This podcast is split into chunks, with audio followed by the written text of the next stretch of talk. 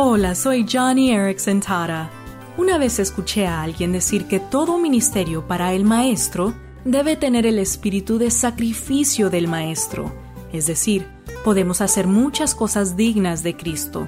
Servir a los discapacitados, cuidar a los huérfanos, ayudar a los pobres, alimentar a los hambrientos, atender a los ancianos y mucho, mucho más. Todos estos son grandes actos de servicio, pero si nuestro corazón no está quebrantado por estas necesidades, si no hay sacrificio o compasión sincera, nuestro servicio no es un ministerio cristiano. No podemos curar las heridas que no sentimos. Debemos sangrar si queremos ser ministros de la sangre de Cristo. Efesios 5 subraya esto cuando dice que debemos servir de todo corazón. Hoy Busca oportunidades para servir a Jesús con un corazón compasivo.